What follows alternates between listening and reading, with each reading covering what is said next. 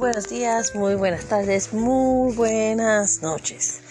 Otro capítulo de Mirando desde mi faro, con su moderadora, la profesora Aida Mendoza Rivera. El tema que tenemos para hoy es el amor al trabajo y está basado en el libro Hijos que Prosperan, 12 principios para que tus hijos vivan mejor que tú, de Andrés Panasiuk.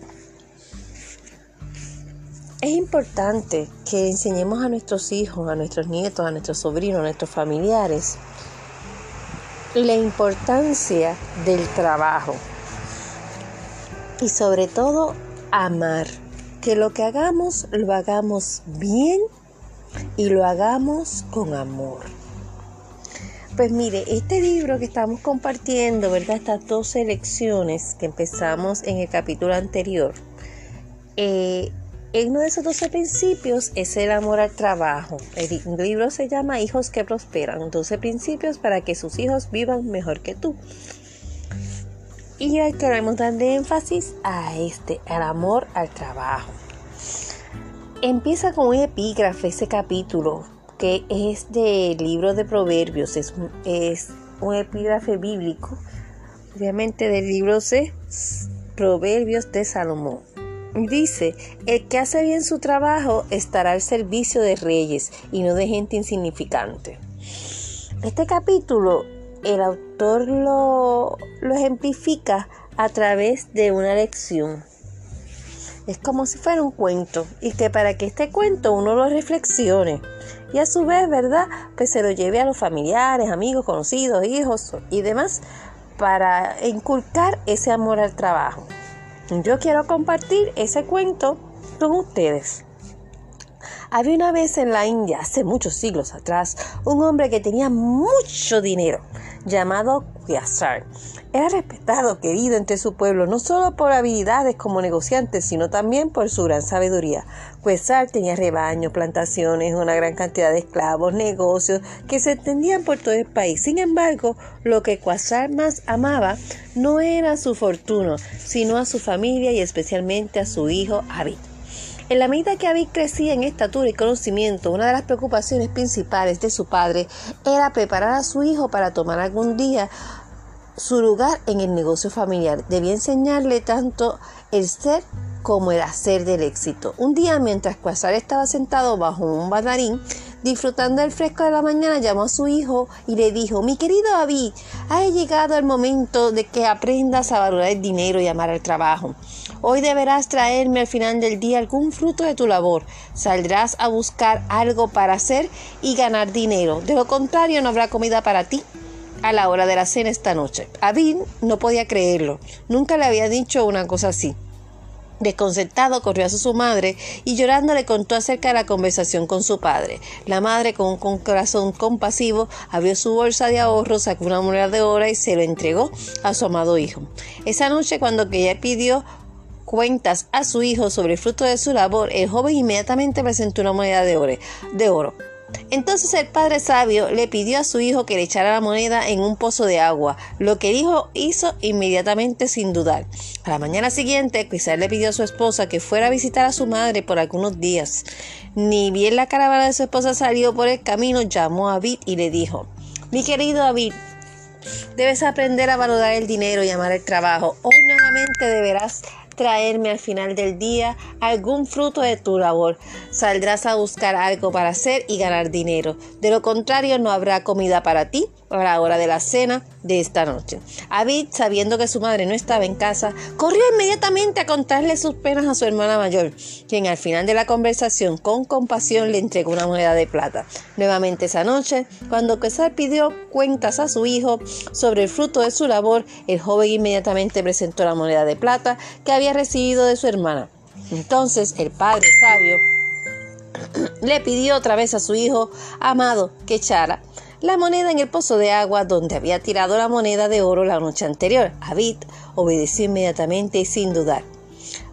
Para la tercera mañana el patriarca llamó a su hija y le rogó que fuera a la ciudad a quedarse con su suegra algunos días. Tan pronto como la caravana de su hija se alejó del campo, llamó a su hijo debajo del banarí y le dijo por tercera vez, mi querido Abid, Hoy por tercera vez quiero que me traigas al final del día algún fruto de tu amor. Saldrás a buscar algo para hacer y ganar dinero. De lo contrario, no habrá comida para ti a la hora de la cena de esta noche.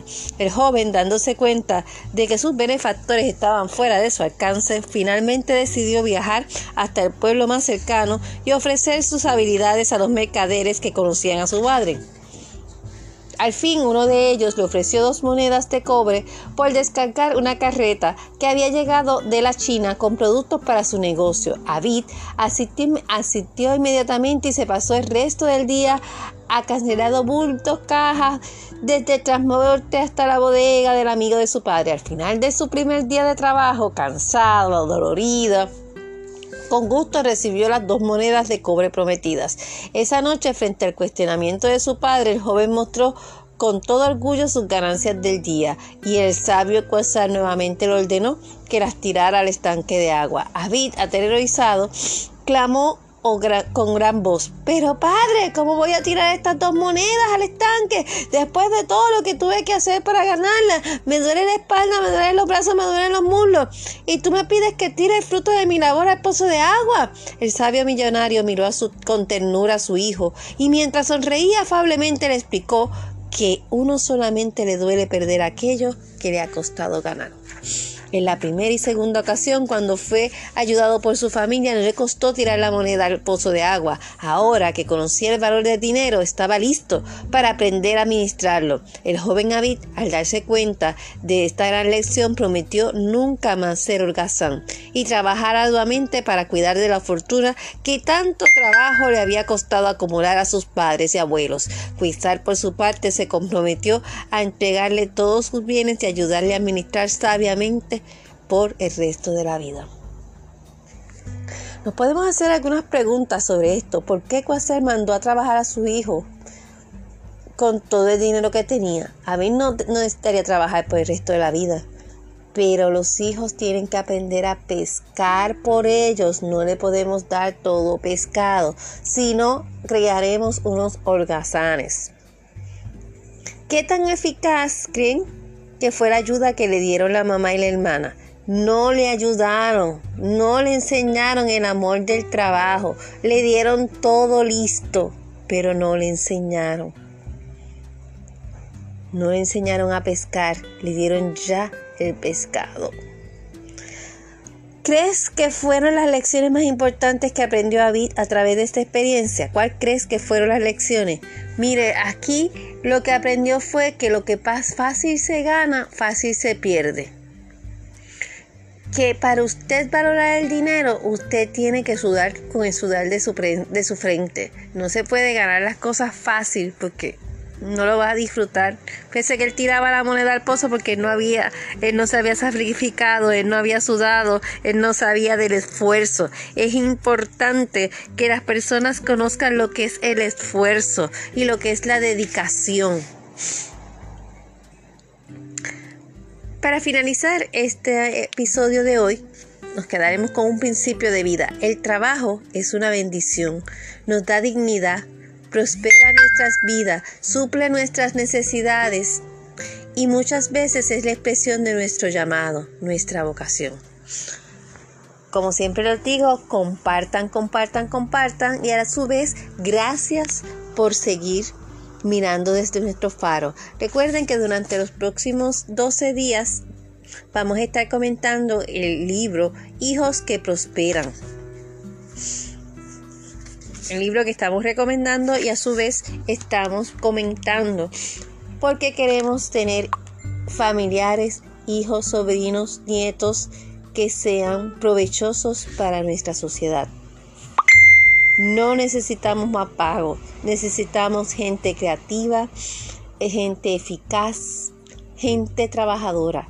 Como el principio de hoy, el principio de hoy es enseñemos a amar el trabajo. Hasta la próxima, seguiremos mirando desde mi faro.